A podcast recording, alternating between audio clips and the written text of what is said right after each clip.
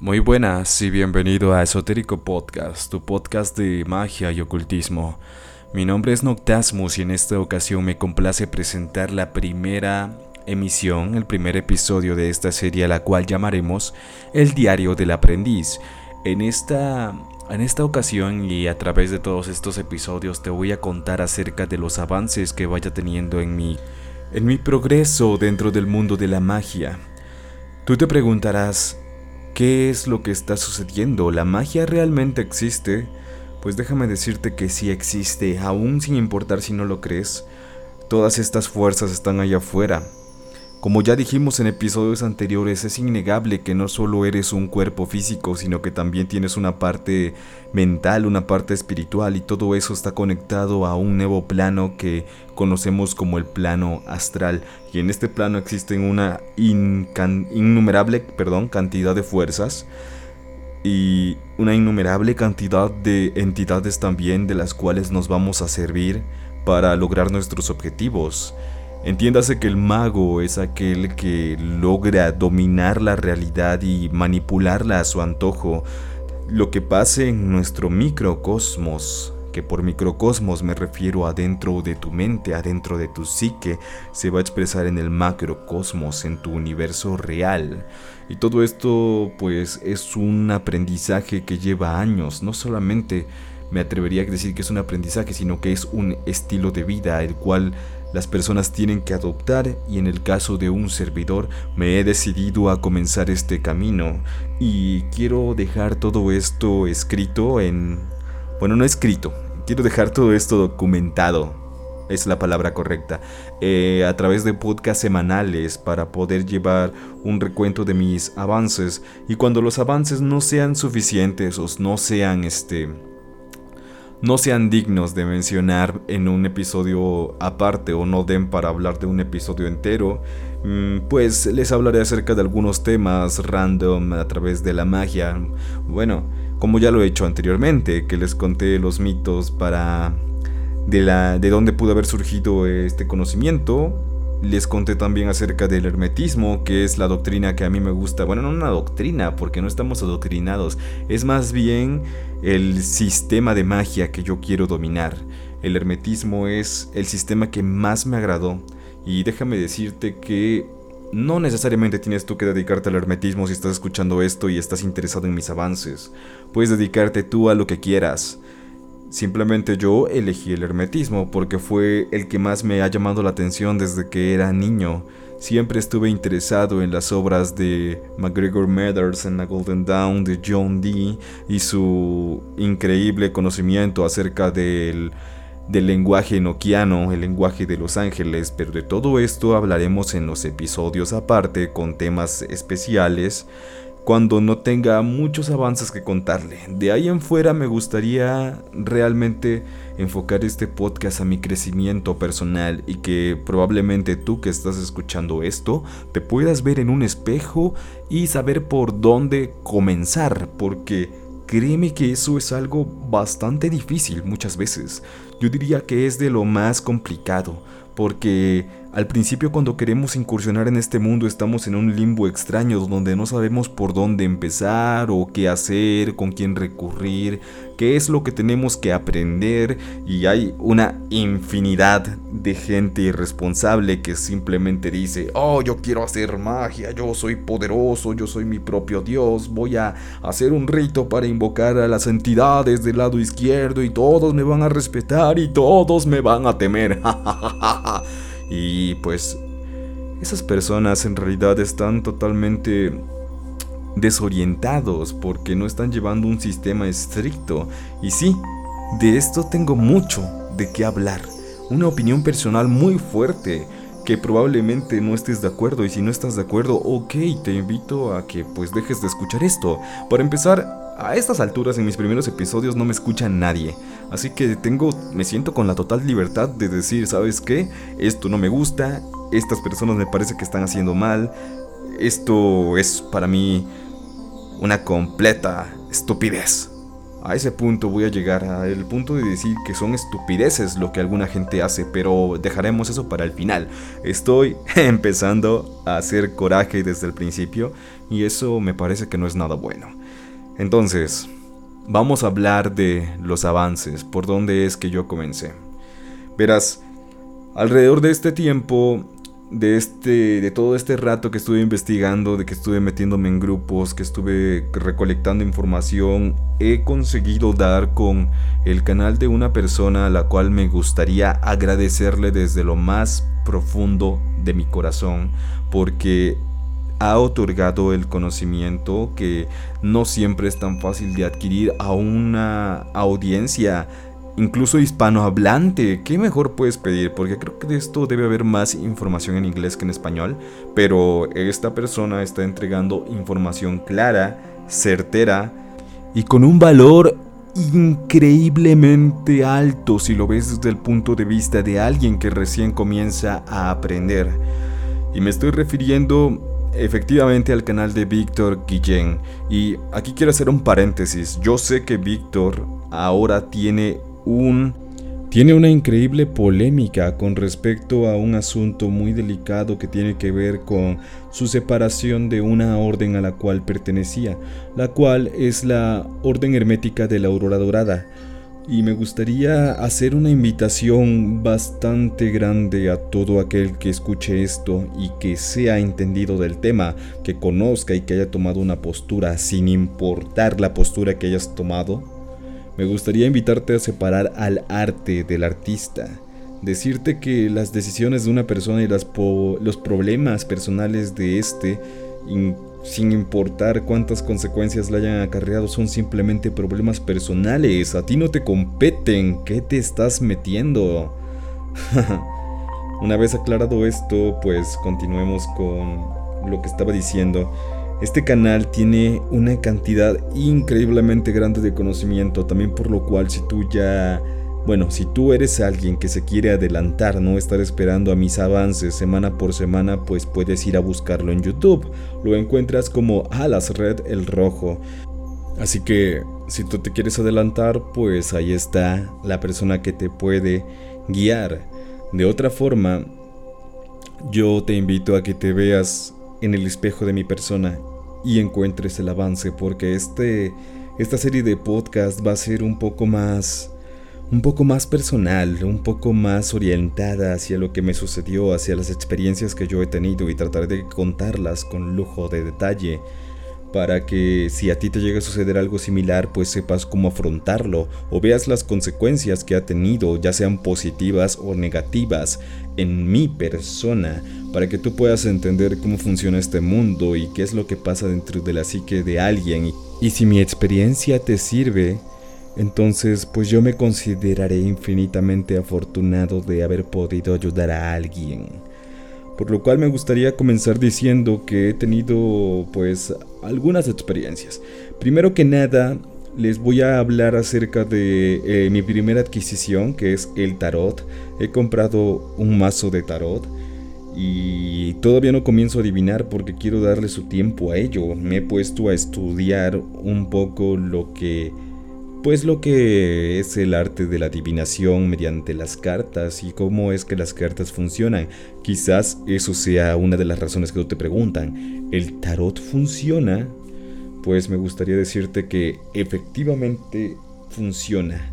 ¿Por qué funciona? Pues básicamente porque el tarot es una herramienta mágica. El tarot tiene increíble cantidad de simbología y cantidad de significados, cantidad de representaciones que no personas cualquiera han hecho, sino que magos y artistas visuales han plasmado en estas cartas. El tarot original es el tarot, este, bueno, el tarot no original, sino el más conocido, es el tarot de Ryder, el cual fue creado por Arthur White y Pamela Colesman Smith. Coleman Smith, perdón. Eh, por eso también se le conoce también como el tarot de Rider White. Y pues básicamente estas dos personas eran magos de pertenecientes a la orden de la aurora dorada, de la cual mencionamos en anterior ocasión de forma no muy amena. Pero este tarot es el más conocido y el que probablemente tú hayas visto. En lo personal debo decirte que para elegir la baraja del tarot puede ser la que tú desees. Hay una infinidad de tarots en el mercado que te pueden gustar, que te pueden servir, pero siempre y cuando tú notes que lleva los arquetipos que tú quieres, bueno, que estamos buscando, ese sistema mágico que esté plasmado, que no se salga tanto, que no caiga tanto en la subjetividad. Por ejemplo, hay un tarot de gatos. Así como lo escuchas, hay un tarot de gatitos. Y probablemente esté muy bonito, muy tierno y yo creo que para colección está bastante bien, pero para adivinación puede, puede ser un poquito complicado tratar de adivinar con ese tarot. Así que pues pues bueno, no te recomiendo mucho comprar esa clase de tarots tan subjetivos. Y sin embargo hay otros que sí se pueden utilizar, como el de Dalí, el de... El tarot de... ¿Cómo se llamaba este otro? El tarot de Guillermo del Toro, que también son difíciles de adivinar, pero pues se pueden llegar a ocupar. Por, mientras no rompan tanto la simbología, todo está bien. En lo personal yo elegí un tarot que que tiene demasiada simbología, demasiada historia y que en realidad puede que a muchas personas no les agrade, pero en cuanto a lo que a mí respecta, el arte me encantó, me fascinó y el enfoque al cual le han dado me parece bastante interesante. A su vez de que de este tarot logramos también tener bastantes, ¿cómo decirlo? Bastante información no solamente la información subjetiva de la gente que ya lo ha utilizado, sino también todo un libro del propio autor del tarot mismo, que si bien puede ser que tenga una psique y una forma de pensar un tanto extraña, me parece que no es nada despreciable el conocimiento sin importar de quién venga. Como lo dije anteriormente, separemos el arte del artista y si no estás de acuerdo, ok, es simplemente la elección que yo hice tú puedes hacer la elección propia. Y sin más preámbulo, déjame decirte que el tarot que yo elegí es el de... El de Todd. El tarot creado por Alistair Crowley y la egiptóloga Frieda Harris.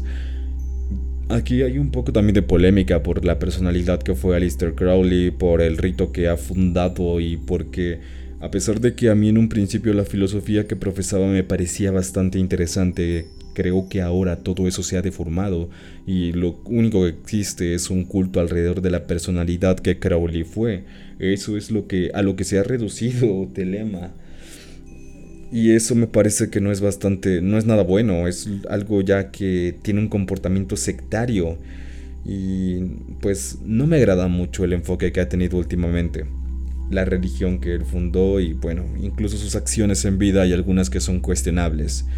Sin embargo, como lo he dicho, pues separemos arte de artista y, y apreciemos el excelente trabajo que ha hecho tanto Crowley al momento de pues de hacer su propio, bueno, hacer el sistema, de trasladar el sistema del tarot a su propio entendimiento, así como el de Frieda Harris, que hizo el trabajo exquisito de el arte de estas cartas, que es increíblemente hermoso que transmite, que da ese, ese aire de misticismo.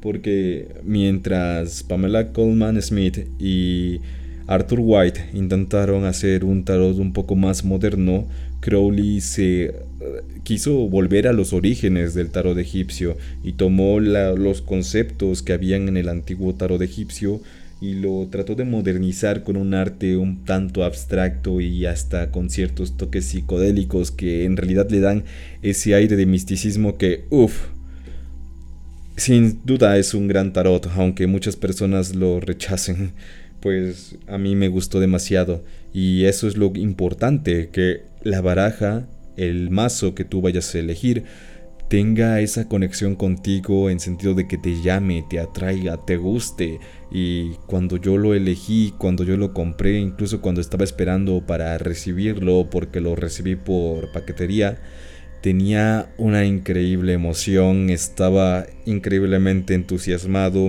mi corazón se sentía que se me iba a salir del pecho y cuando por fin lo tuve en mis manos pude ver concebida toda esa, todas esas ideas que tanto me agradaban.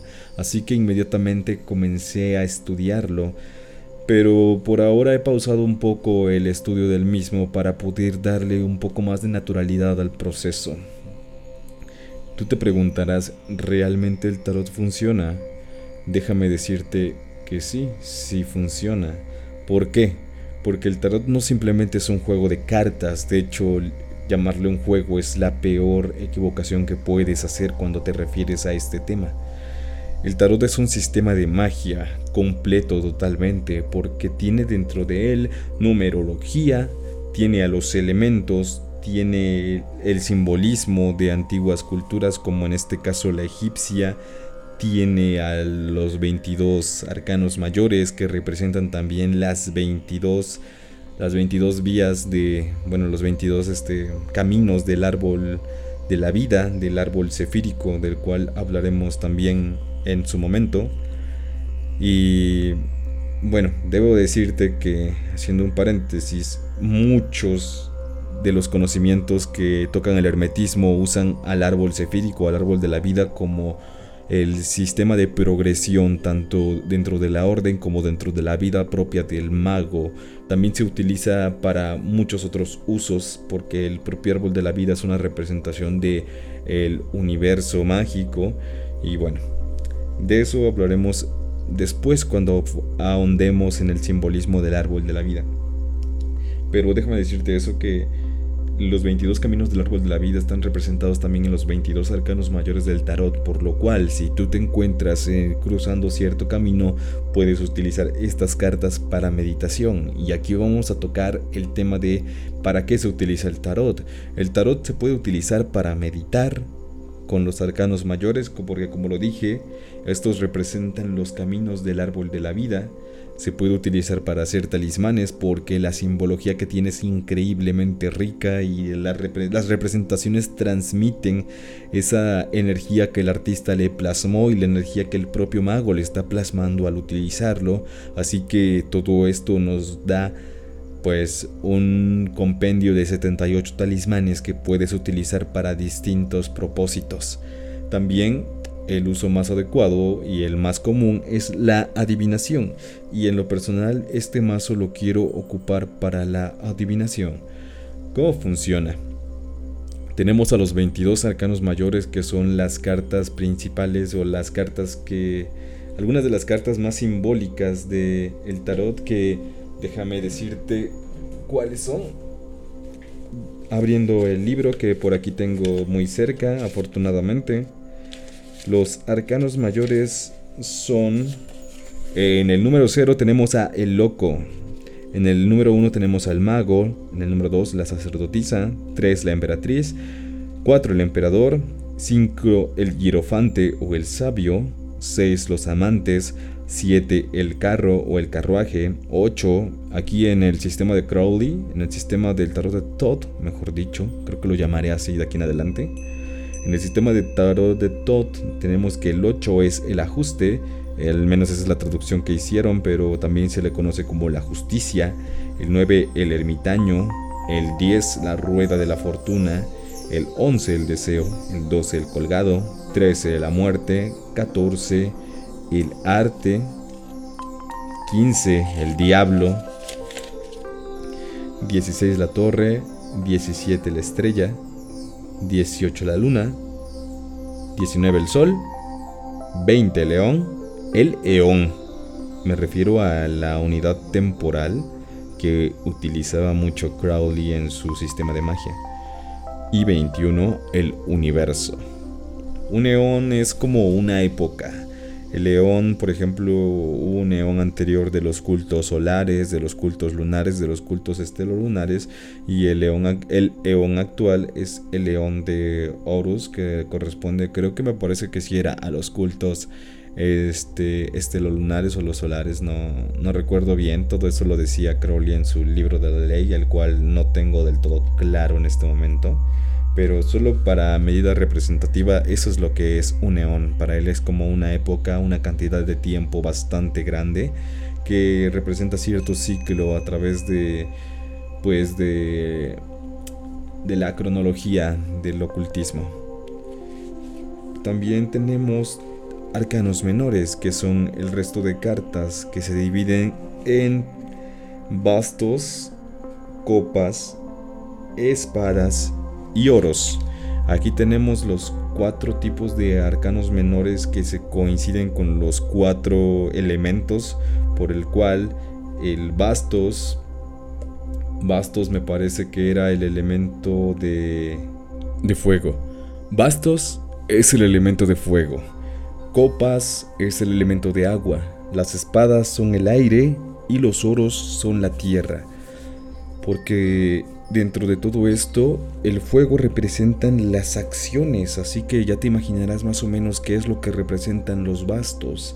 El aire representa el conocimiento, el agua representa los sentimientos, las emociones y la tierra representa los bienes materiales, así que aquí tenemos ya desde, viéndolo desde grandes rasgos, una perspectiva de más o menos qué es lo que podrían significar ciertas cartas. Si esto lo acuñas con la simbología que la propia carta tiene, puedes encontrar que hay una, una correlación y también tenemos un significado bastante claro que se puede dar en cierta situación.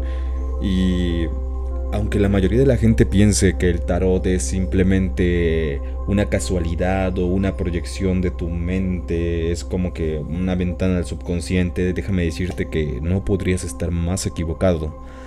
Porque las tiradas del tarot se confirman entre sí. ¿Qué quiere decir?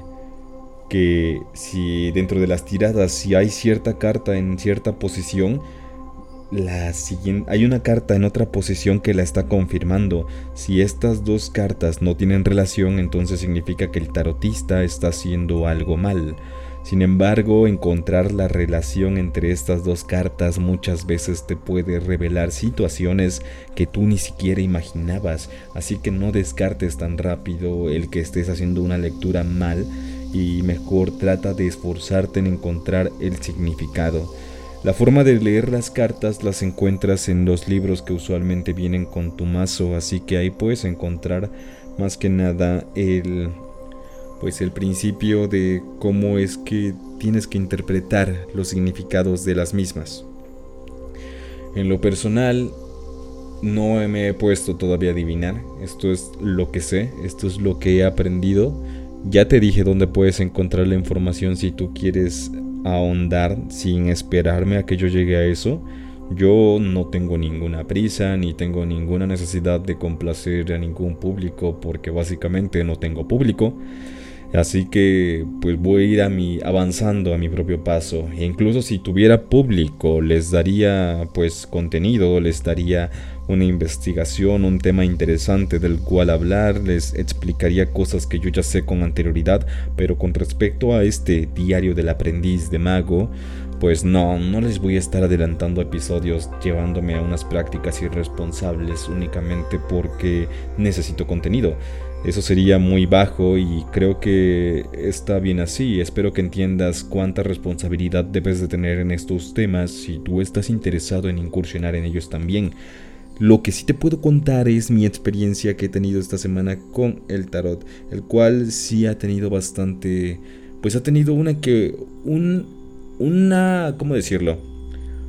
Una, ha habido un suceso en particular que me parece digno de contarles y a ustedes probablemente les agrade, les interese, les pueda suceder, pero bueno, yo aquí te voy a contar mi experiencia depende de ti, como dije en programas anteriores, el valor que tú le puedas dar. Así que vamos progresando poco a poco y empecemos con lo que he aprendido o lo que me ha sucedido esta semana. Para empezar los primeros días de la semana tuve visita, así que tuve, estuve un poco cohibido con respecto a mis lecturas y a mis prácticas, por lo cual no tengo mucho que decir desde los días lunes hasta el día martes, pero el día miércoles tuve el primer gran acercamiento que me confirmó que podría estar realmente yendo por un camino por un camino bastante interesante y bastante fructífero.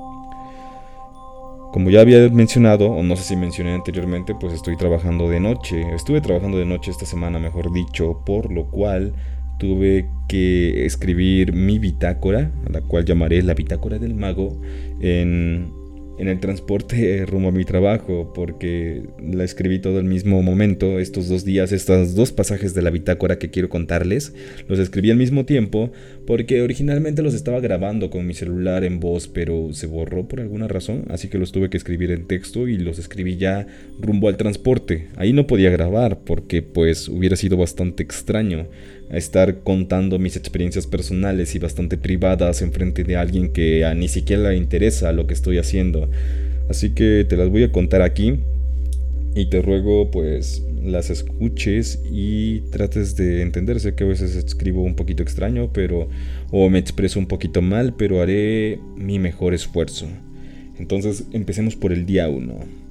Como ya dije, estoy trabajando de noche, por lo cual llegué temprano a casa y debido a una visita no pude comenzar antes mis prácticas. El miércoles 3 de junio, por la mañana, intenté hacer ejercicios de meditación, pero debido al cansancio de mi jornada nocturna, procedí a dormir.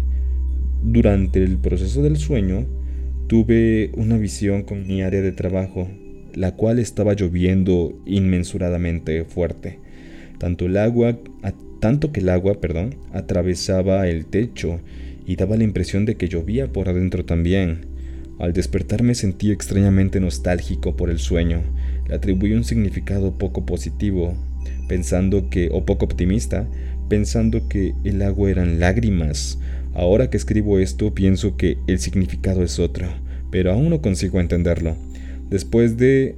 Después, al despertar, el sentimiento me hizo dudar sobre si lo que hacía tenía sentido con respecto a mi inicio en la magia. Entonces tomé mi mazo del tarot sin barajarlo, sin hacer nada especial, más que sacarlo de la caja, procedí a sacar una carta. Cerré los ojos, todo esto lo hice con los ojos cerrados, déjenme aclarar.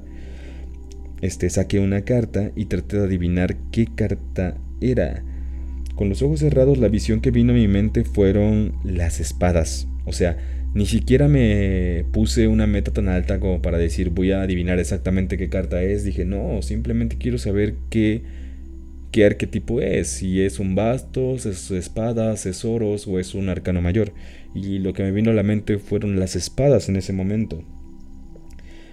Mm, donde me quedé sorpresivamente en mi mano al abrir los ojos tenía el as de espadas. No solamente saqué una carta de espadas, sino saqué el as, la primera carta, y que si no lo sabes, pues según mi entendimiento hasta este momento, el as es como la confirmación. El as de espadas es una afirmación de que algo, lo que tú preguntaste es correcto, que es certero. Y la espada es el conocimiento en cuanto a pues su significado dentro del elemento aire es el conocimiento. Así que no solamente tuve la confirmación de que el conocimiento que estaba adquiriendo era correcto, sino que estaba yendo por un buen camino. Esto me alegró un poco, sin embargo, me sentí cansado en ese momento y una vez más dormí algunas horas. Al despertar le contaba a un amigo, a un amigo que tengo de que vive en Argentina con el cual suelo hablar bastante. Así que Roberto, si estás escuchando esto, te mando un enorme y cálido saludo. Te mando un enorme y cálido saludo hasta allá, hasta Argentina. Y continuamos con nuestro, con nuestro relato de la bitácora. Mm, al despertar le contaba a un amigo, a eso ya lo leí, sobre a un amigo lo sucedido, sobre lo sucedido antes de dormirme, sobre el que había sacado la carta que yo había pensado y que me había llenado de alegría. Y quise mostrarle en ese momento este, la carta en cuestión. Quise tomar mi mazo, abrir la caja y enseñarle, mira, esta era la carta, porque el arte realmente es increíblemente hermoso. Y aquí pasó algo bastante extraño. Al buscar el deck noté un olor herbal bastante extraño, sin procedencia aparente. Aquí quiero hacer un paréntesis y, confesarles abiertamente, ser sinceros con ustedes, decirles, yo en, meses, en meses anteriores he sido consumidor de cannabis, pero hace unas semanas me deshice de toda la que tenía, se la regalé a, este, a mi pareja y pues no quedó nada de cannabis aquí en la en mi escritorio, en mi área de trabajo, donde tengo las, donde tengo las cartas. Sin embargo, estaba ese extraño olor herbal proveniente de las cartas. Efectivamente, el olor las desprendía las cartas mismas. No había ningún motivo, ninguna razón aparente por la cual se habrían impregnado del olor. La caja no olía nada, olía el clásico cartón y papel nuevo. El libro tampoco olía nada, olía simplemente a igual lo mismo, cartón y papel nuevo, pero las cartas despedían ese olor, un olor muy similar al del cannabis, pero no necesariamente parecido al cannabis, era más bien como un olor a hierba, una hierba diferente, una hierba que no puedo reconocer del todo, pero que puedo asegurar que pues era un olor orgánico y provenía y venía directamente de las cartas. Debo de decirles también que los mazos, antes de que se empiecen a usar para la adivinación, se tienen que consagrar, los tienes que limpiar porque el mazo es algo muy importante, una herramienta para el mago que le va a ayudar a prevenirse de lo que pueda suceder en futuros, en futuros rituales, en su vida personal, en su trabajo, para todo se recomienda hacer una lectura de cartas mensual, que te hagas tu propia lectura de cartas. Y si quieres que esta lectura sea certera, entonces tienes que conservar lo más puro que se pueda la energía que impregnan estas cartas.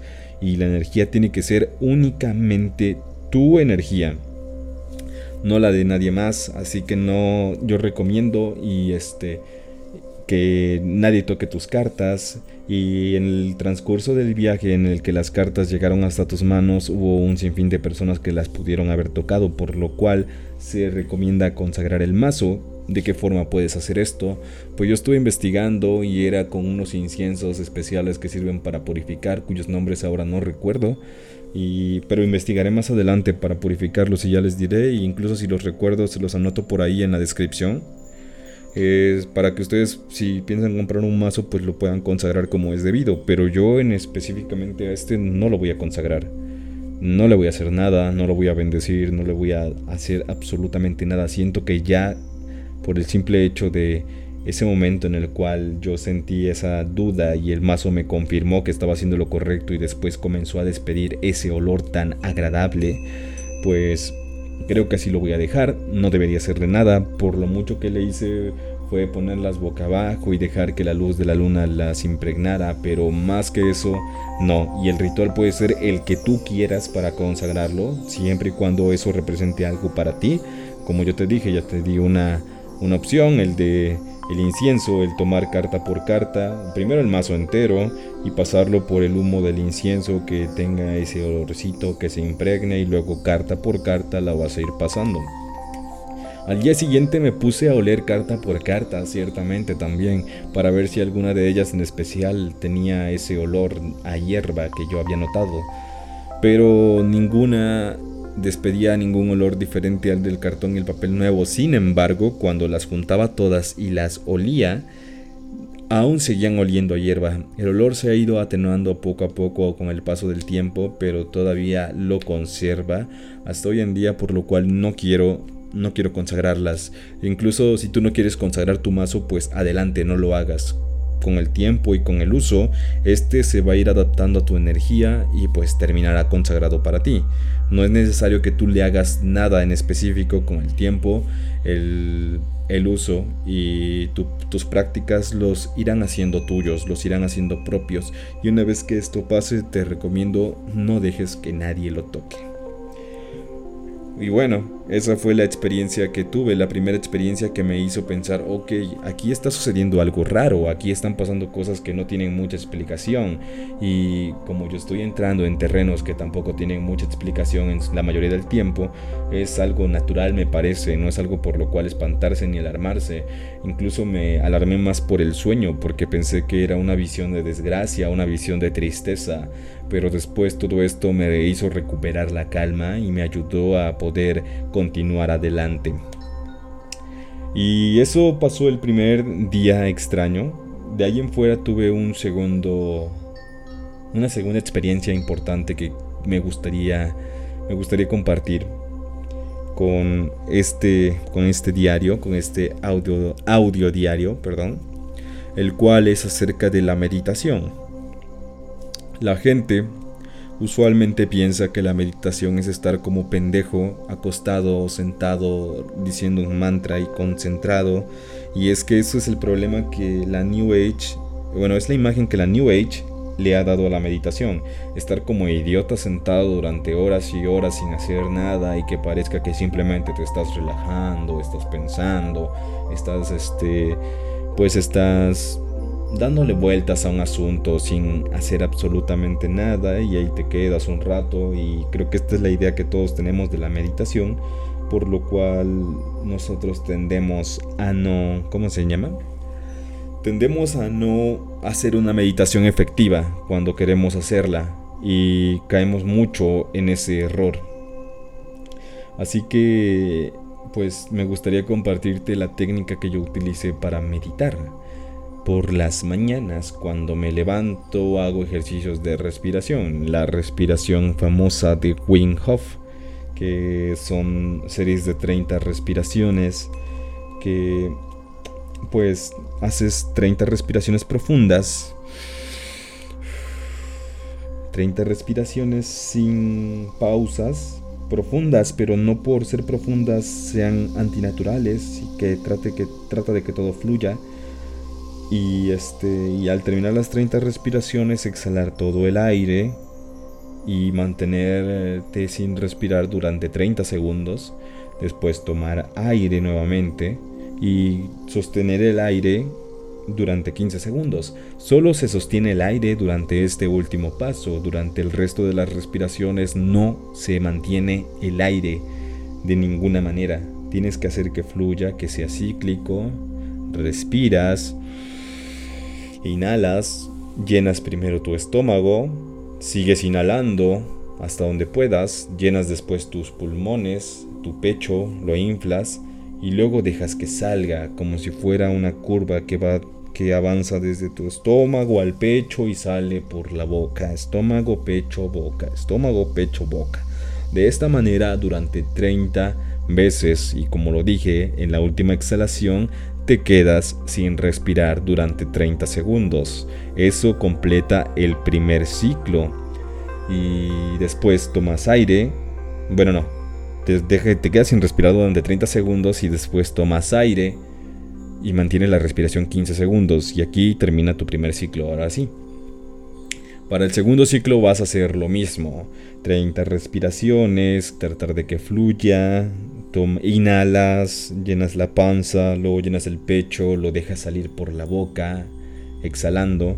Y vuelves a inhalar la panza, el pecho, la boca, la panza, el pecho y la boca, la panza, el pecho y sale por la boca durante 30 ocasiones más y al final en la exhalación número 30 no tomas aire y mantienes la respiración, te mantienes sin respirar ahora por un minuto después de haberte mantenido sin respirar por un minuto, eso lo puedes cronometrar con tu celular, no es necesario que estés completamente separado de tu tecnología o de cualquier instrumento, lo puedes cronometrar con el celular para que lleves bien la cuenta de eh, los segundos y los minutos que llevas sin respirar o que llevas cuando ya estás tomando, estás manteniendo el aire.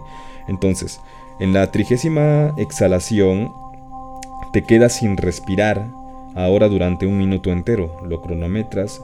Cuando el minuto termine, eh, inhalas y ahora mantienes la respiración, el aire dentro de los pulmones durante 15 segundos. Y esto terminaría con la segunda serie. Para la tercera serie vas a hacer lo mismo, pero ahora, ahora este, vas a mantener el aire un minuto y medio. Tú te preguntarás, ¿realmente funciona? ¿Realmente puedo mantener el aire durante un minuto y medio?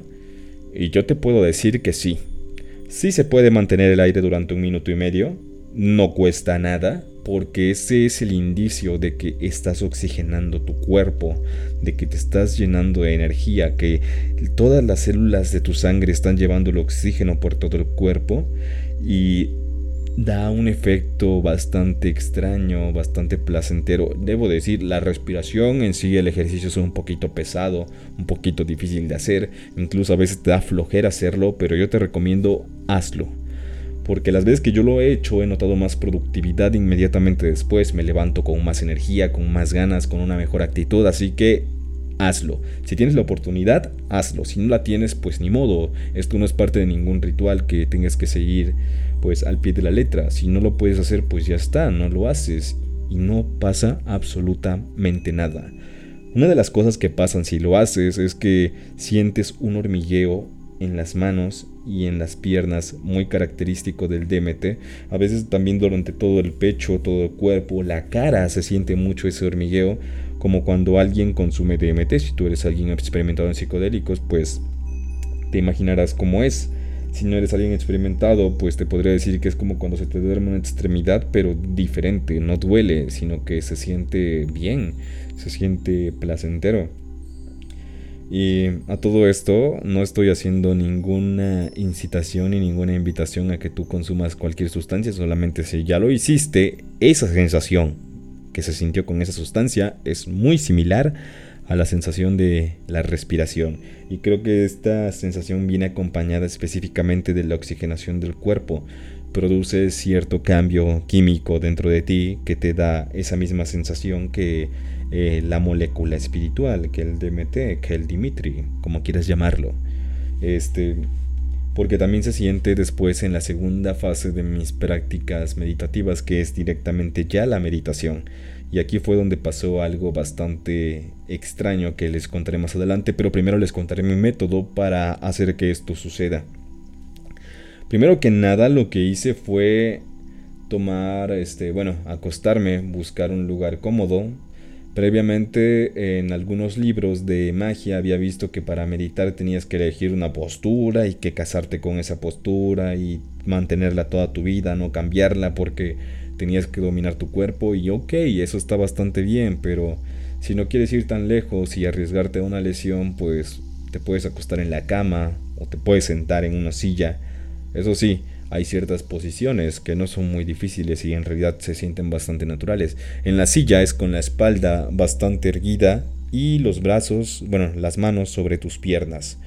Y acostado es simplemente acostado con una almohada no muy alta y con las piernas separadas a la altura del hombro y los brazos estirados. Así fue como yo lo hice. Creo que esta postura acostada también se puede utilizar. Bueno, ambas posturas se pueden utilizar para las respiraciones de, del método de Wim que les expliqué anteriormente. Pero sí te recomiendo que si vas a hacer ese método lo hagas en un espacio seguro, en una silla, en un sillón o en tu cama, porque en realidad es un método bastante poderoso que te puede incluso desplomar y la meditación no se queda atrás. ¿Qué vas a hacer? Bueno, vas a respirar muy similar al método de Wim pero no tan intenso. Trata de hacerlo un poco más natural, que se sienta, que te puedas acostumbrar a ello. Vas a respirar profundamente solo con la nariz. En el método de Wim podrías haberlo alternado, podrías haber exhalado con la boca y estaba completamente bien, pero aquí la inhalación es únicamente con la nariz y vas a tomar aire. Tomas aire y después vas a exhalarlo, pero al exhalarlo vas a recitar un mantra. Perdón, el mantra más famoso que existe, el mantra del OM. Vas a recitar el mantra del OM alargando la O y alargando la M. De esta manera, respiras y al exhalar dices,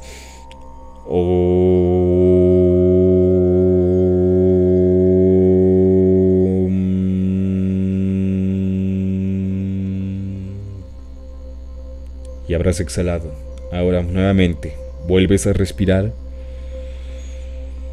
y exhalas.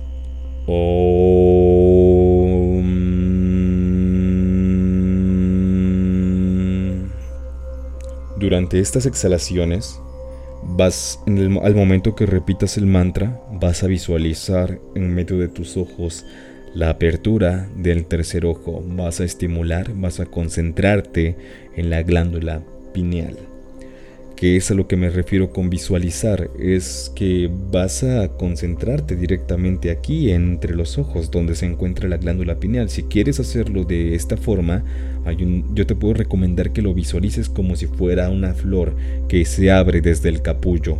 Entonces, al decir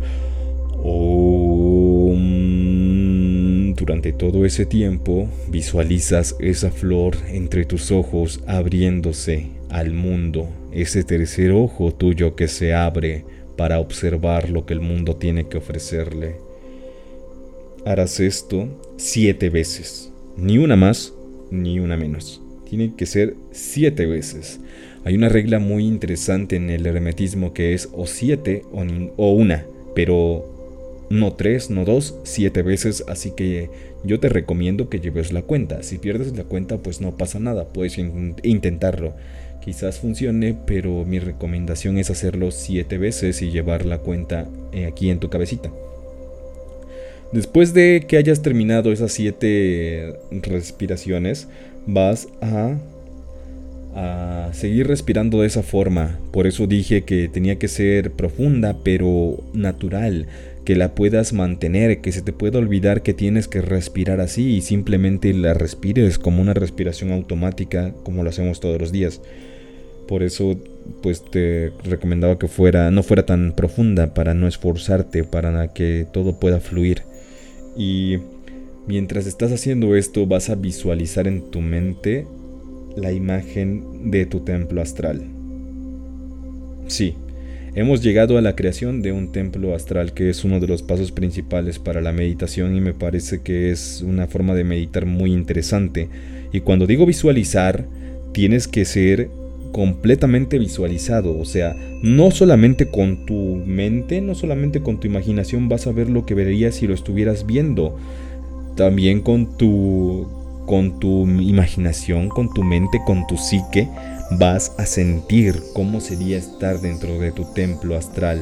Vas a sentir cómo se siente el suelo, por lo cual yo recomiendo hacerlo descalzo en tu cama para que puedas pues visualizar también el tacto del suelo con tus pies, el tacto de las paredes con tus manos. Si tú imaginas que tu templo huele a cierta fragancia, vas a visualizar también el olfato, no solamente la pura vista. Todo esto lo vas a tener que visualizar para poder tener un acercamiento al plano astral más efectivo. ¿Para qué queremos un templo astral?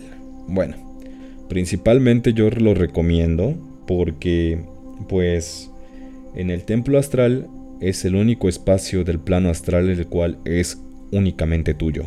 Únicamente tuyo, nadie puede entrar ahí, nadie te puede seguir, nadie te puede dañar, nadie te puede acosar en ese espacio.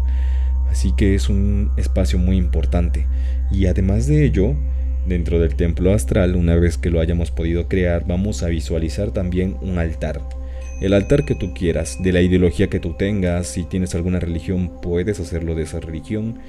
Yo en lo personal estoy imaginando un altar como el de la magia planetaria, que será un tema, bueno, mucho más adelante porque lleva su preparación. Cuando yo tenga, les puedo hablar del tema, pero no les puedo hablar de, de una experiencia porque pues no voy a tener experiencia en ello, así que mejor vamos a dejarlo con calma para después. Yo voy a imaginar un altar más o menos de ese estilo, que es con una con una bueno, yo lo quiero hacer con un espejo negro de obsidiana en el centro, con un pentáculo alrededor. Tú lo puedes hacer también con una bola de cristal, con un vaso de agua, pero creo que en el plano astral es mucho más sencillo. Pero tiene que ser preferentemente uno de estos tres objetos porque dentro de ahí vamos a visualizar algunas pues algunas entidades, especialmente tu yo superior. Tu yo superior se va a manifestar a través de ese altar, tú vas a poder hablar con él y eso es a lo que llamamos meditación.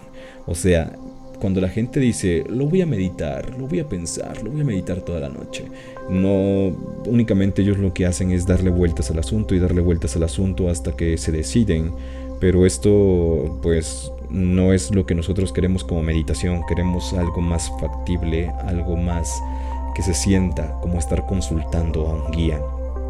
Ese guía vas a ser tú mismo, pero no esta versión que, tienes en el cuerpo físico, sino la versión astral, la versión superior de ti mismo.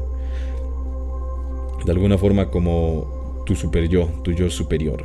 Es a quien tienes que contactar en este plano y a quien le vas a ir a contar lo que sucede y él mediante toda la sabiduría, porque tú eres infinitamente sabio, te va a aconsejar, te va a recomendar, vas a poder entablar una conversación con él una vez que adquieras práctica, sobre todo en el arte de visualizar, en el arte de visualizarte. Hay gente que tiene una increíble capacidad para visualizar, como mi amigo Roberto, que una vez más un fuerte abrazo hasta Argentina. Eh, él tiene una increíble capacidad para visualizar y él incluso logró hacer su templo bastante rápido y él quiere crear un extenso planeta fuera de él y yo le dije, ok, si tú lo quieres hacer puedes hacerlo, pero trata de conservar una puerta que solamente tú puedas abrir para que puedas estar seguro dentro de tu templo y no sea un espacio tan abierto que cualquier entidad se pueda meter a él. Todo eso al final termina siendo subjetivo y termina siendo elección propia de cada quien, lo que quiera hacer con su plano astral, solamente una recomendación, no divagues mucho por él, porque yo me dejé llevar en mi experiencia y he pagado algunas consecuencias no muy graves, como el ver sombras, como el sentir que me observan, el sentir que hay alguien cerca, y probablemente hay alguien ahí, probablemente no, probablemente sea solo mi idea, pero eso me sucede y hasta cierto punto es incómodo.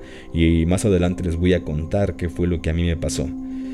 Eh, sí, pero esto de la visualización es muy importante. De hecho fue él, este, esta persona Roberto, quien me aconsejó, quien me guió me dio la, el consejo que ahora yo les comparto a ustedes de visualizarte totalmente en los cinco sentidos completos, por lo cual te recomiendo también una habitación a oscuras con poca luz o con poca luz, perdón, y este y que no haya ningún sonido. Si hay algún sonido, pues puedes utilizar alguna barrera auditiva como unos tapones o unas este, orejeras de construcción que son bastante baratas, las puedes conseguir por cerca de 150 pesos mexicanos en Mercado Libre y son bastante efectivas. Ya depende de... Pero si puedes conseguir una... Bueno, ya depende de ti lo que quieres hacer. Si puedes conseguir una habitación silenciosa, mucho mejor. Ahora te contaré mi experiencia en el plano astral y lo que pasó porque realmente esto fue lo más increíble que me sucedió en la semana. Así que empecemos con La Bitácora del Mago, parte 2.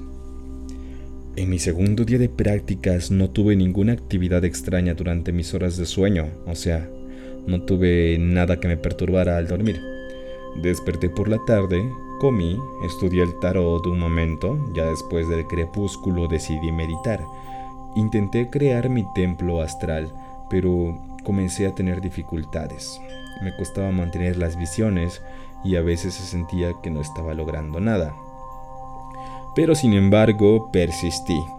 Imaginé un templo con paredes totalmente moradas y aterciopeladas intenté visualizarme dentro de él, pero no podía acceder a mi creación, ni siquiera mantenía una sola visión de esta. Hasta después de un rato, vi un fragmento de las paredes de mi templo, las cuales no eran del todo del color que imaginé. El piso sí estaba terciopelado, lo podía sentir en mis pies, el techo cuanto menos si era morado, pero las paredes eran blancas, en extremo blancas, y donde la pared se unía con el techo y el suelo había ornamentación dorada de una belleza extrema, por lo cual cuando yo vi esto dije, ok, esto es mucho mejor que la idea que yo había concebido al principio, pues que se quede así, no le voy a mover nada, no voy a atreverme a cambiar nada de esto. Pero sin embargo la visión se me escapó. Intenté recuperarla, pero no podía.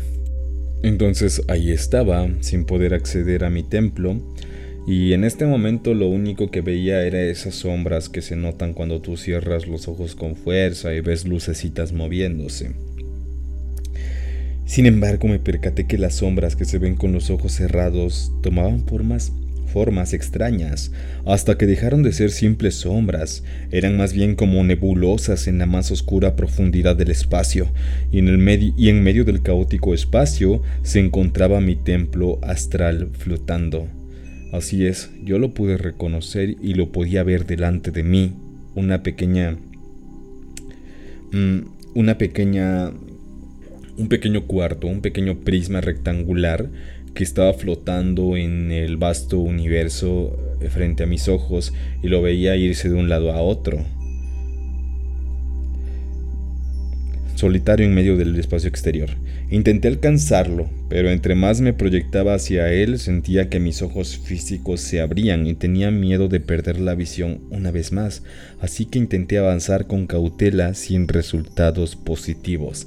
Esto es muy curioso porque yo sentía cómo me podía proyectar, cómo volaba y era una velocidad increíble al punto de que mis ojos comenzaron a abrirse como si de verdad hubiera viento en mi cuerpo físico también. Y eso hizo que por la ventana una fuente de luz eh, comenzara a proyectar algo de luz que yo podía ver porque todo este tiempo estuve consciente, estaba consciente de mi cuerpo de mi cuerpo físico. Era como tener un sueño lúcido, pero no tan profundo. Era más bien estar consciente de tu cuerpo y estar consciente de que tienes un cuerpo astral y tratar de mover el cuerpo astral sin mover el cuerpo físico, lo cual a veces se volvía difícil. Y como mis ojos estaban abriendo, la luz entraba y me sacaba un poquito de ese trance extraño.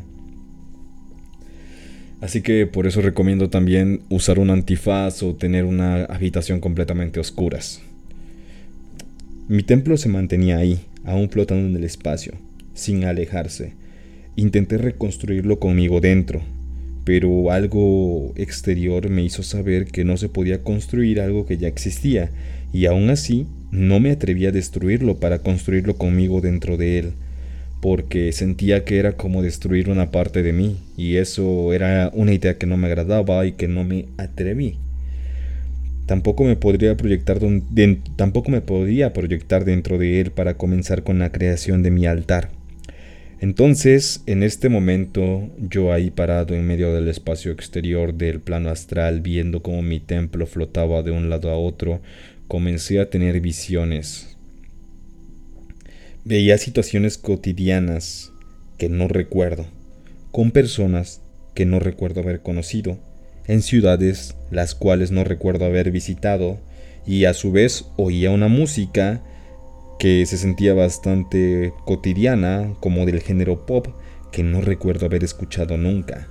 Esta canción en especial me pues yo la sentía bastante familiar, era una canción bastante popular, una canción bastante pop, sin embargo no recuerdo ni conozco, desconozco totalmente el nombre, lo que la canción decía o siquiera el artista, como si fuera una canción que fuese popular en otro universo, pero más no en el cual yo habito y en el cual tengo mis recuerdos como persona, como este ser al cual le hago llamar Noctasmos. mm, donde me quedé, poco a poco las visiones se fueron haciendo más abstractas y fugaces, llegando incluso a ver un atardecer de un lugar que puedo asegurar que no era la Tierra. Era un atardecer, probablemente un amanecer, solo veía el sol ocultándose o saliendo detrás, no sé, estaba estático, detrás de las montañas. Mm, el cielo era opalescente y hacía contraste con las montañas detrás de las cuales el sol estaba posado. Dentro de estas visiones lograba sentir aún mi cuerpo, con el mismo hormigueo similar al del DMT que había sentido con, los ejercicios de respiración que les conté anteriormente. Sin embargo, este hormigueo era menos intenso, menos intenso que los ejercicios de respiración y menos intenso aún que el hormigueo que se siente con el DMT. El pináculo de mi visión llegó y la visión final cuando dentro de todas estas visiones parado en el espacio Frente a mi templo, que aún flotaba entre las nebulosas, pude ver por primera vez mi cuerpo astral, porque quiero decirte que todo este tiempo no podía observar mi cuerpo, simplemente veía mi visión como si estuviera en primera persona, como esos videojuegos donde eh, no existe un render para el cuerpo, simplemente es la visión. Esos juegos de primera persona que con bajo presupuesto, así se sentía, no veía mi cuerpo, pero esta vez por primera vez lo conseguí ver. Mm, detrás de mis hombros se proyectaban unas alas de plumaje blanco. No recuerdo bien el color, pero creo que sí eran blancas.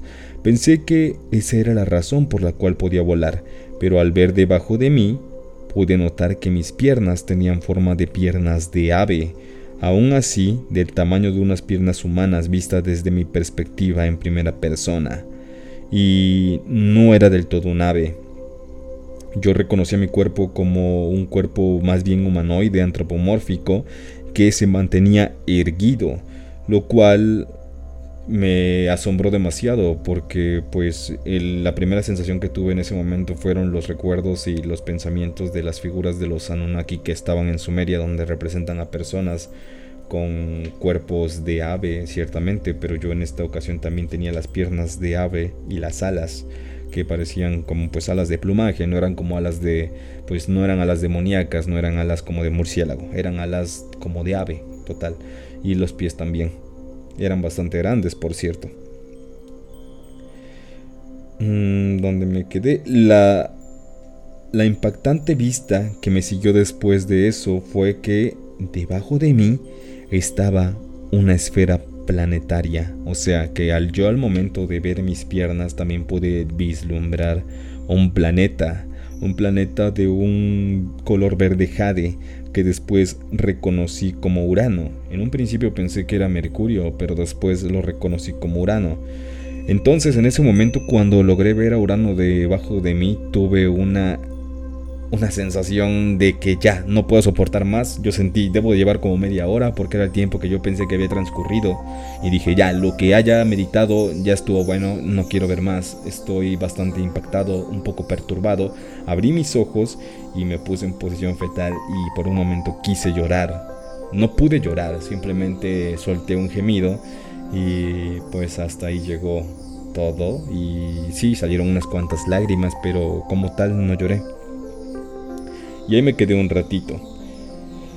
También debo de decir que sentí un dolor bastante fuerte entre los ojos, como cuando sonríes demasiado al punto de que te duelen los hoyuelos, pues eso, sentí un dolor muy fuerte aquí, entre los ojos, justo entre las cejas. Y pues esa sensación me confirmó que de verdad lo que había tenido era una visión del plano astral, otra cosa que me confirmó que todo esto no había sido un sueño, o sea, no me había quedado dormido por si te acaba de pasar por la mente y estás a punto de desacreditar mi historia diciendo, ¡eh! Se quedó dormido, eso nunca le pasó. No. Todo este tiempo había colocado una música de cuencos tibetanos, la cual te recomiendo que pues puedes hacer, puedes poner cualquier música que sean ruidos binaurales, sonidos binaurales, música de gong. Y yo en ese momento coloqué cuencos tibetanos para poder tratar de entrar un poco más en el trance, pero la bocina con la que escucho música se descompuso y tengo ahora una provisional más pequeña que sinceramente suena muy mal. Y a veces eso resultó contraproducente, por lo cual hasta cierto punto considero más factible dejarlo todo en silencio, pero Estaban ahí los cuencos tibetanos y los estuve escuchando todo el tiempo, todo el tiempo podía escuchar cómo seguían sonando, así que no me dormí. Mm, en algún momento los olvidé que estaban ahí, pero los seguí escuchando. No me dormí. Quiero dejar esto bien claro, no me dormí. Lo que vi fue una proyección del astral, estoy bastante seguro.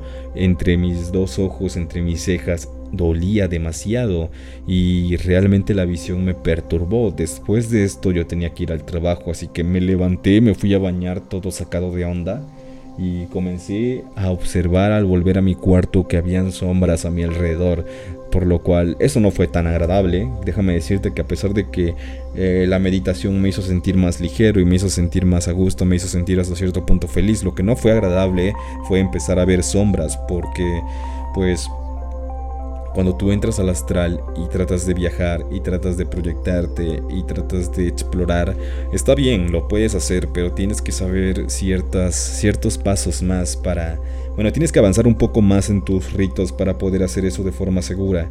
Si tú estás comenzando a meditar y te llega a pasar una situación como la que yo tuve, te recomiendo mejor abandona la meditación y déjalo para otro día. Trata de concentrarte si quieres meditar en tu templo astral nada más y que sea puramente la práctica de tu templo astral y de tu pues de tu altar lo que pues lo que te haga ¿cómo decirlo? Lo que sea el centro de tu meditación. Una vez que lo tengas y tengas controlado el poder acceder a este sitio, bueno, pues ya vas a enfocarte en otras cosas para las cuales quieres meditar. Pero por ahora, y también vas a poder proyectarte hacia otros mundos, hacia otros lugares, hacia el universo, hacia otros planetas, otras dimensiones, desde tu templo astral. Pero por ahora, enfócate solo en tu templo astral, por favor. Porque quiero decirte que mi pareja, que también eh, tiene mucho interés por estos temas, lo intentó. Lo intentó a partir de que yo le conté mi experiencia y yo le dije también como, como advertencia, si sientes que hay una presencia más, pues aborta. Si sientes que te estás viajando mucho por el astral, abórtalo también porque puede sonar una experiencia bastante psicodélica, bastante abstracta, bastante interesante y te puede dar una increíble pues curiosidad por querer vivirlo, pero como te digo, no va a ser agradable mantenerte viendo sombras por el siguiente día. A mí me duró casi casi día y medio que estuve viendo cosas por el rabillo del ojo. Porque en el astral no solamente estás tú, hay otras entidades y muchas veces estas entidades manchan tu esfera de sensaciones, a lo que mucha gente conoce como el aura. Muchas veces estas entidades llegan a manchar esta esfera de sensaciones y provocan esa contaminación psíquica, esa contaminación dentro de tu propia mente, que no es muy agradable de ver vas a poder hacer todas estas prácticas de viajar, de contactar con otras entidades, de hablar con otras formas de vida que existen en, los en las diferentes esferas planetarias, cuando tú aprendas a hacer algo conocido como los rituales del destierro. Aquí vamos a pasar a un último tema, que son los ritos del neófito, que esos justamente los empecé hoy. El primer rito del neófito que yo empecé a hacer es el rito de la cruz cabalística. Esta cruz cabalística es como la apertura de un rito que precede a otro rito que se llama el ritual menor del, pentagrama del destierro. Este ritual es el importante, bueno, es uno de los importantes porque este ritual va a despojarte de cualquier energía residual que te haya que se te haya pegado en el astral por pues por cómo decirlo, por elementales, por sí, por por este presencias elementales que son las asociadas al aire, a la tierra, al fuego, al agua. Este, este ritual te va a permitir a liberarte de toda esa contaminación de tu esfera de sensaciones y purificarte. Eh, hay otro ritual que es el de hexagrama del destierro que se utiliza para poder liberar y limpiar todas las sensaciones que pueda tener tu bueno, toda la contaminación que pueda tener tu esfera de sensaciones.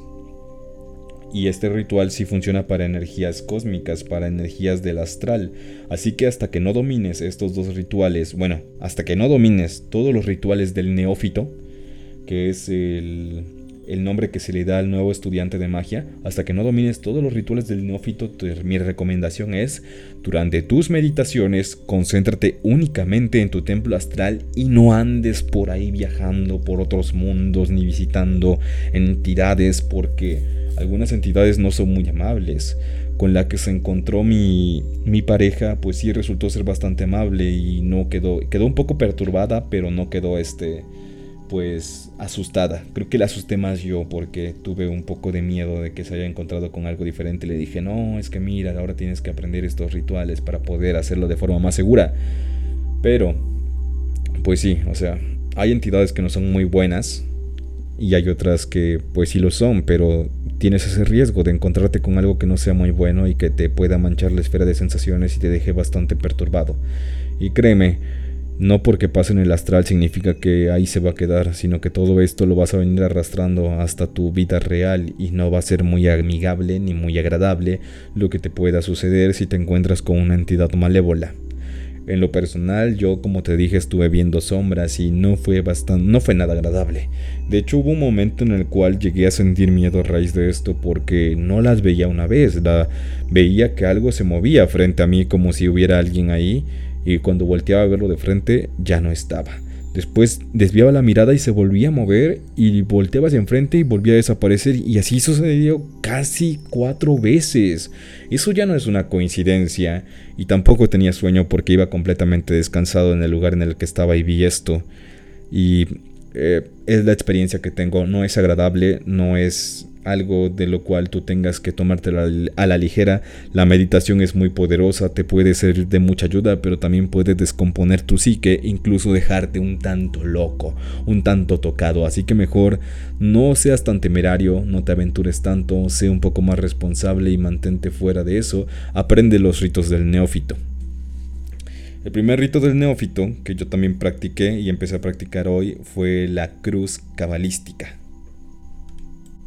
Entonces, como les decía, el primer ritual que vamos a explicar va a ser el de la cruz cabalística, pero quiero de una vez decirles que este solo es el principio de un ritual pues completo y más extenso, el cual lo van a ir aprendiendo a través de las semanas. Yo también lo iré aprendiendo a través de las semanas y les mostraré, a bueno, les contaré por este medio mis avances y, y la estructura es así.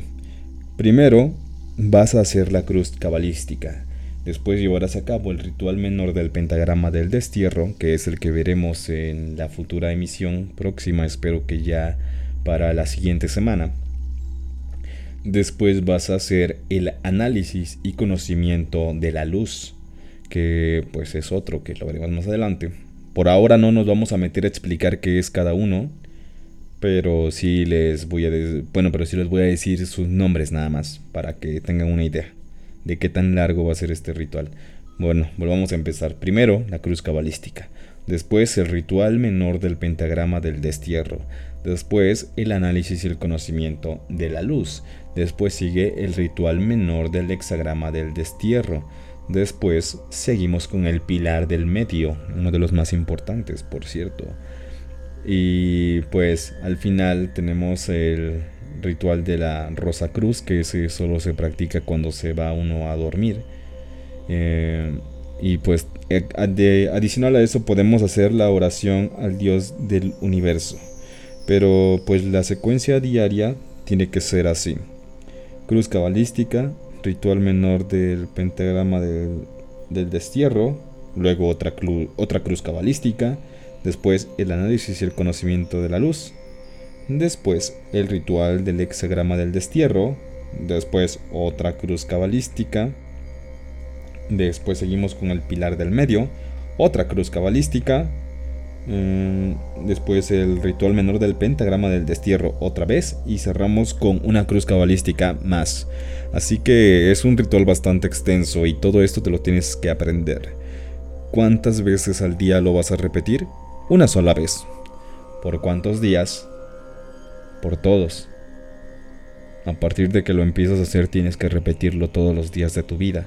Es un compromiso enorme, pero los resultados también son igual de enormes. Los resultados son increíbles, de hecho.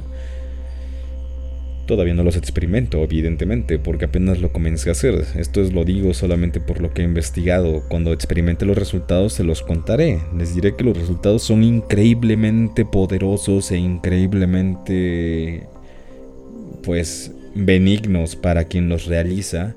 Sin embargo, no todo es miel sobre hojuelas y durante este proceso vas a pasar por una etapa alquímica que se conoce como el nigredo, que es básicamente destilar de tu alma todo lo que más odias, todo lo que no te gusta, todo lo malo de ti, toda esa oscuridad que incluso ni tú sabes que existe, la vas a sacar, la vas a enfrentar y después te vas a, bueno, vas a integrar a ti lo que te lo que te sirva y vas a desechar todo lo que no te sirva.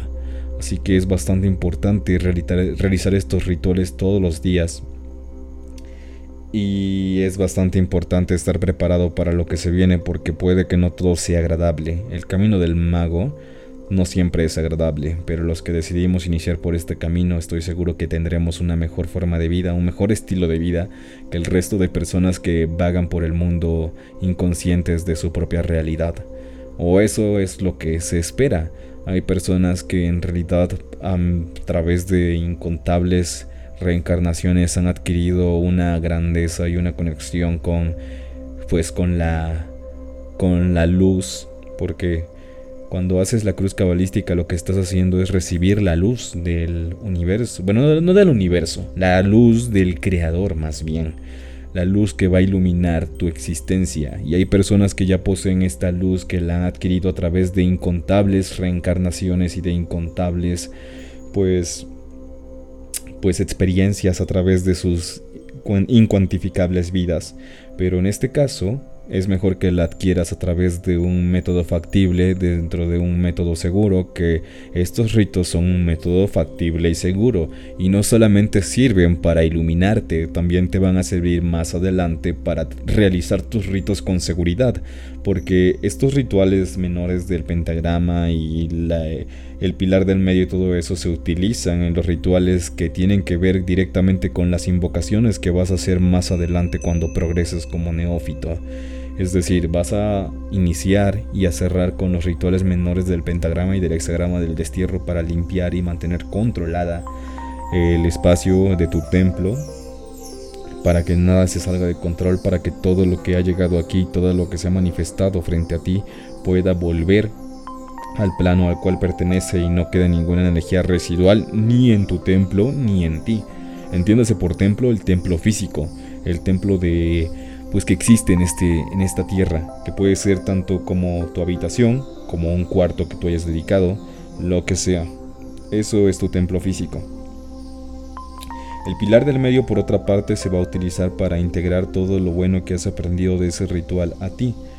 Por lo cual, si estás haciendo un ritual de, ¿cómo decirlo?, de conflicto, un ritual que tenga que ver con pues con problemas, con energías negativas, no lo hagas, no lo integres, no lo quieres en ti. Pero estos son conocimientos que veremos a futuro cuando nosotros tengamos un avance como neófitos. ¿Qué es lo que compete ahora? ¿Qué es lo que voy a hacer? ¿Qué es lo que ya estoy haciendo? Mejor dicho, ¿qué es lo que estoy realizando y qué es lo que tú, que también quieres iniciar, puedes realizar? Empezamos la primera semana practicando la cruz cabalística todas las mañanas. A la siguiente semana vamos a agregar el siguiente ritual y así nos vamos a ir sucesivamente hasta que completemos todos los rituales y podamos llevar a cabo el ritual completo todas las mañanas desde ese entonces hasta el final de nuestros días. Entonces te voy a explicar qué es la cruz cabalística o cómo se realiza, porque es un ritual bastante interesante, el cual también sirve mucho como práctica para la meditación porque es un ejercicio de visualización, de visualizar cómo la energía de la luz, o en este caso como nosotros le conocemos la energía divina, la lux, L-V-X, cómo la lux llega hasta ti cruza tu cuerpo atravesando por todos tus chakras, por todos tus vórtices de sensaciones y sal, sale por tus pies uniéndose con la madre tierra y por tus brazos extendiéndose hasta el horizonte. Voy a explicarte el ritual de la cruz cabalística. Primero que nada, te vas a parar, si tienes un altar ya en tu templo físico, te vas a parar al oeste del altar mirando hacia el este, hacia donde sale el sol. Si no tienes un altar en tu templo físico, no hay problema. Puedes pararte en el centro de tu habitación, simplemente mantén la mirada hacia el este. Puedes tener variaciones en la Puedes tener variaciones en la orientación, pero esto no afecta en nada al ritual, siempre y cuando respetes la orientación. No te pongas a ver hacia el lugar que tú quieras, tienes que respetar la orientación y no hay problema si estás un poco más mirando hacia el noroeste o hacia el sureste, pero tienes que estar mirando hacia el este, hacia donde sale el sol, ¿ok? Eso es algo que tenemos que tener muy claro. Vamos a levantar nuestro brazo dominante, nuestra mano dominante. Si tú eres zurdo, o sea, levantas la mano izquierda. Yo soy derecho, soy diestro, entonces voy a levantar la mano derecha por encima de mi cabeza no tan por encima, una posición natural. Vas a, a prolongar, o sea, vas a estirar los dedos índice y el dedo de en medio, o el dedo índice nada más, como tú te sientas más cómodo. Esto también se puede realizar con, con, una daga elemental, la cual tiene que ser de color rojo, o una espada, la cual si no importa el color del cual sea, pero preferentemente si no tienes nada con lo cual hacerlo.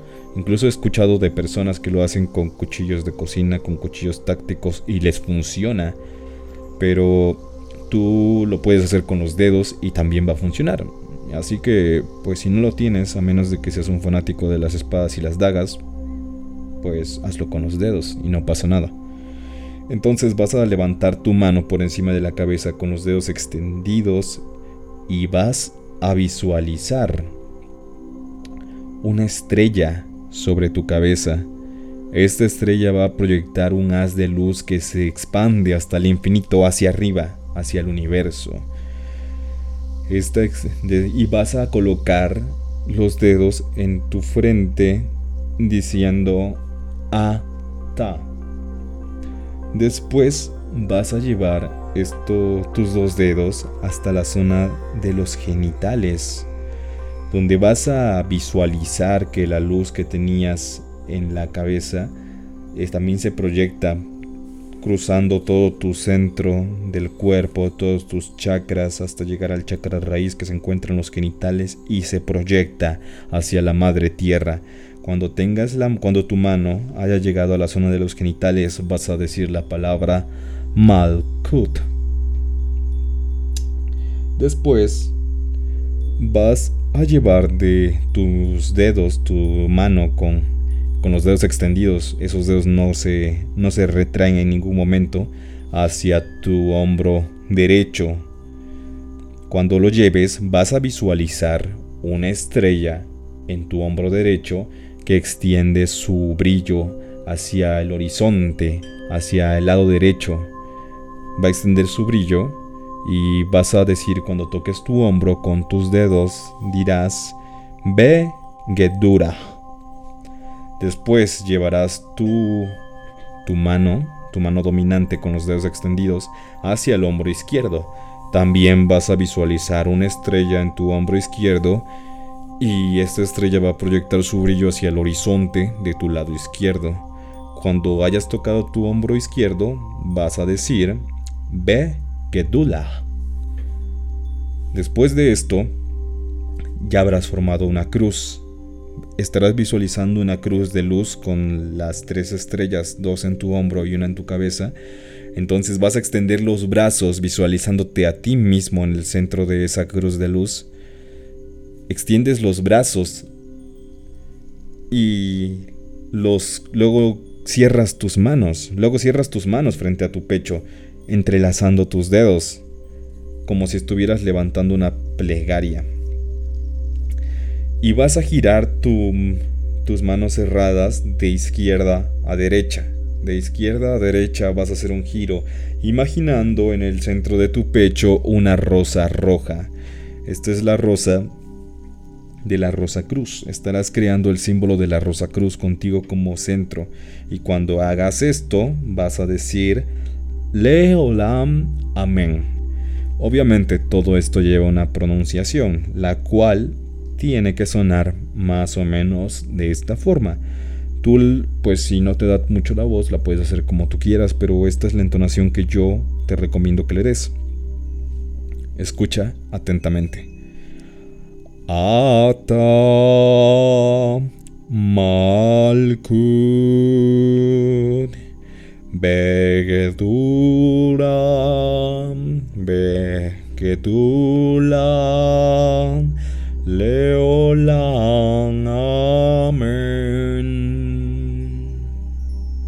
Y entonces tendrás la cruz cabalística. Preguntarás qué es lo que acabo de decir. Evidentemente es hebreo y lo que significa Ata significa tuyo es. Malkut significa el reino. Begedura significa el poder, el poder, perdón. Begedula significa y la gloria. Leolam, amén, significa por siempre. Amén. Lo que todo esto en conjunto quiere decir Tuyo es el reino, tuyo es el poder y la gloria, por siempre, por los siglos de los siglos. Amén. Es un cántico hacia el Dios superior. Y entonces tendrás el primer, bueno, la cruz cabalística, la tendrás ya.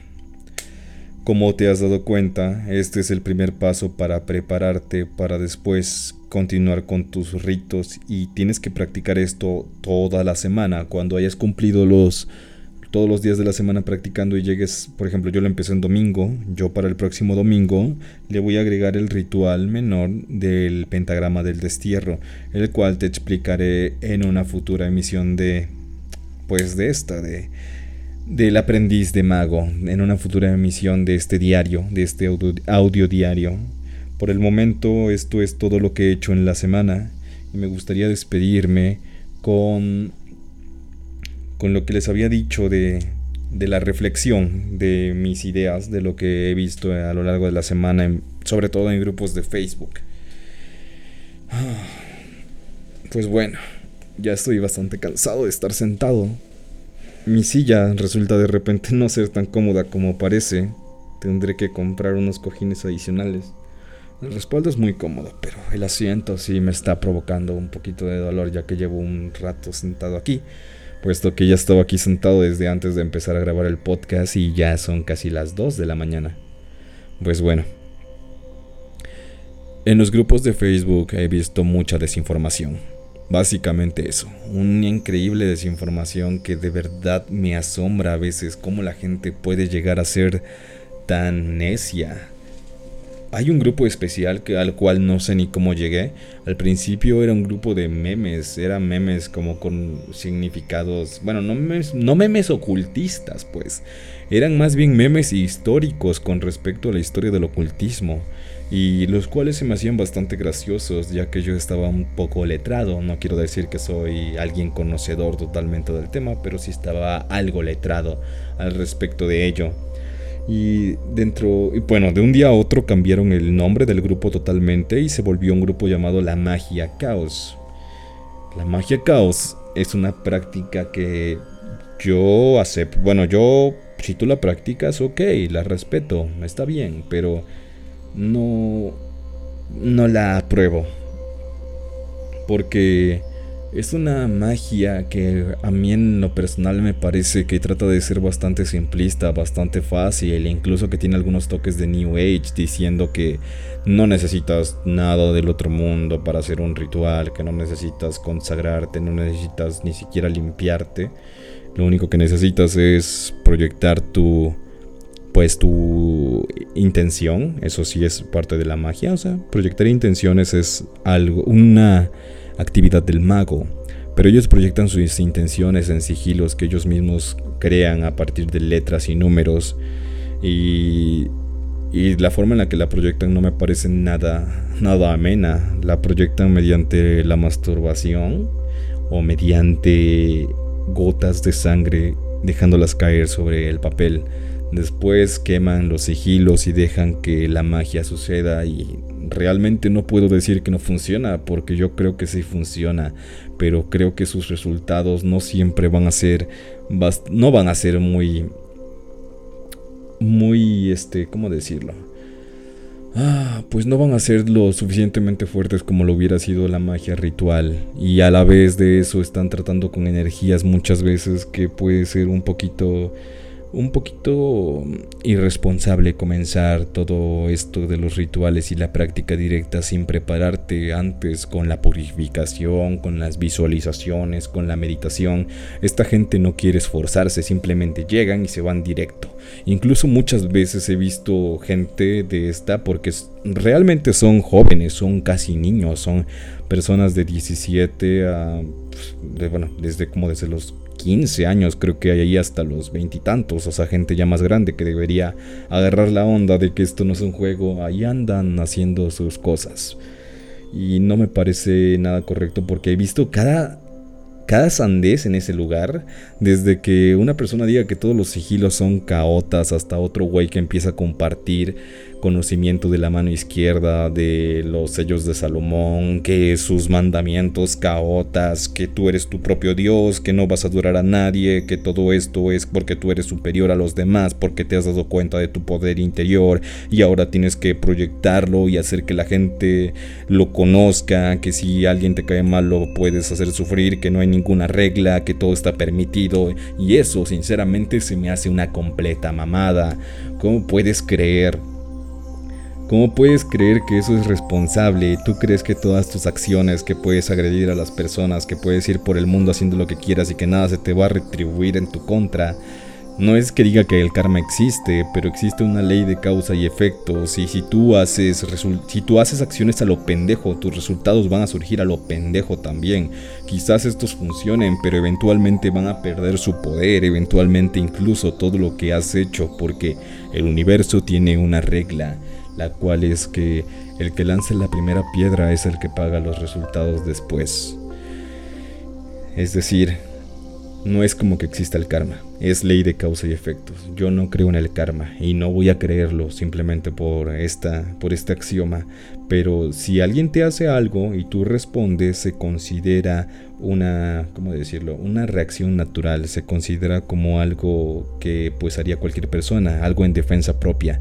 Sin embargo, si tú comienzas el ataque mágico, entonces tú eres el culero, tú eres el que va a sufrir las consecuencias después, al que le va a empezar a ir mal de repente en la vida, al que cuando se descuide, pues las entidades incluso que pudo haber convocado mediante sus sigilos aparentemente aparentemente inocentes le van a ir en su contra porque están tratando no con ángeles, están tratando con demonios. Un ángel no te acepta la sangre, un demonio sí, pero los demonios tienen naturaleza errática lo cual como dan te pueden quitar y esto es lo que pasa con ellos. No están listos para, llevar, para llegar a la magia ritual y sin embargo se están aventurando bajo un credo estúpido que es yo soy capaz de todo, yo soy mago simplemente porque nací mago y mi poder interior todo el tiempo ha estado ahí y nadie me lo puede quitar y quien, quien se atreva a dudar de mí va a sufrir con todo. Pues se me hace una pendejada, se me hace una, una, especie de fantasía de niños pendejos que simplemente buscan algo que los haga sentir especiales.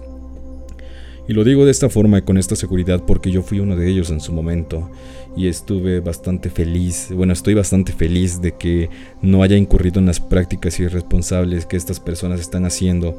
Pero ok, si ellos lo quieren hacer adelante, que hagan con su culo lo que les venga en gana, pero que no lo difundan, que no vengan con otras personas, porque ha habido personas que han tenido problemas y han llegado desesperados por un consejo ahí, y los consejos que les dan son realmente estúpidos y pendejos, y pues no puede venir un consejo inteligente de una persona estúpida, creo. Así que, pues bueno, eh, mi último contacto con este grupo fue cuando una persona dijo que, que necesitaba un ritual para hacerse más atractivo. Y yo le dije, pues pégate un baño, cabrón. O sea, no mames, no necesitas un ritual para cualquier mamada que quieras hacer, para cualquier estupidez que se te venga en gana. Si quieres ser atractivo, pues arréglate, bañate, trata de invertir un poquito en tu imagen y vas a ser más atractivo. Un sigilo caota manchado con tu semen no te va a hacer más atractivo. Te va a hacer más pendejo quizás, pero más atractivo no. pero en fin, mi comentario fue mal tomado, dijeron que me estaba burlando de ellos y me silenciaron. En ese momento yo me salí de ahí y pues ya, no quise no quise continuar con ello. Es simplemente la reflexión, me he dado cuenta de que esto pasa mucho en las redes sociales. Existen personas que desinforman, existen personas estúpidas que dan consejos a lo güey, que no te dan ninguna clase de recomendación coherente como de cuídate, protégete, es tu psique y yo te puedo decir eso, cuídate, protégete, es tu psique, es tu mente y quien se va a quedar loquito, quien se va a quedar pendejo después de tanta mamada, vas a ser tú no caigas en las prácticas irresponsables como estas personas. Por otra parte, también encontré en redes sociales No sé cómo de repente tuve tanto acercamiento. Los incrédulos que creen que por creer en la ciencia y pensar que esto no sucede ya están por encima de ti. Y esa gente también es una estúpida. Es una bola de pendejos que pues desacreditan todo esto. ¿Por qué estarías en un grupo de esoterismo si no crees en ello? Así que tú dedícate a lo tuyo. Si crees en la ciencia, pues bueno, cree en la ciencia, pero mantente alejado de estos temas y no vengas a chingar la madre a las personas que estamos teniendo un estudio serio, un estudio pues con fundamentos, un estudio estructurado.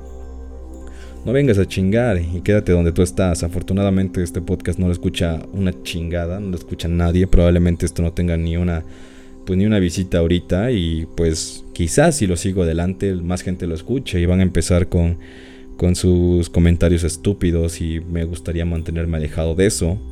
En el canal de YouTube incluso probablemente no voy a desactivar los comentarios porque estoy muy interesado en que la gente comparta sus experiencias también y pues en conocer a la gente que me está escuchando.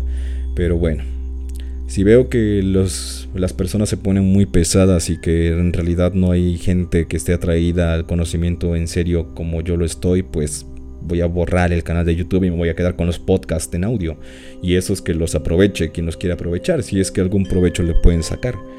En fin, el otro tipo de gente que también me encontré es aquellos que vienen y te dan un montón de teoría de la magia, un montón de un montón de estudio de pues de sillón, más bien como dice Víctor Guillén, los magos de sillón. Esas personas que te intentan asombrar con su conocimiento y te hablan de numerología y te hablan de astrología y te están hablando incluso hasta de discos de música, de sus gustos personales relacionados con el ocultismo. Y está bien que lo hagan. Está bien si lo quieren expresar, no me molesta. Lo que me molesta es que lo hagan para buscar adoración por parte de los miembros del grupo. Y más estúpida es la gente que los adora porque no les está entregando un conocimiento que te pueda servir. O sea, te está entregando el conocimiento, pero no te está diciendo cómo aplicarlo a tu vida. No te está enriqueciendo en nada. ¿De qué te sirve saber todos los senderos de la cábala y todos los Sephiroths y todos los Cliffots y para qué son y qué ángel si no lo sabes aplicar? ¿Cómo, ¿Para qué te sirve eso? Y sobre todo, lo que más me molestó es que esta persona empieza a alardear, no, yo tengo dos títulos universitarios, yo tengo pues yo tengo conocimiento de años y años de investigación. Ok, quédate con tu investigación y ocúpala como tú quieras, compártela si quieres, está bien, eres libre, pero no me vengas a presumir nada. Y si tú eres uno de los que adora a esas personas porque sienten que son más sabios que tú, pues qué pendejo eres, así te lo digo claramente, qué estúpido eres. Porque porque todos somos infinitamente sabios en el interior, únicamente tienes que saber mirar hacia adentro. Eso es todo por hoy. Ya me enojé, ya no quiero decir nada más, ya estoy harto de esto. bueno, no. Ahorita lo que haré es pues voy a hacer mis actividades, son las 2 de la mañana, tengo una hora para hacer unas cuantas actividades de limpieza en mi hogar. Soy una persona responsable. y después me daré un baño, meditaré de 3 a 4 porque por cierto, si quieres un consejo, esa es una muy buena hora para meditar, solo ten cuidado con las entidades astrales.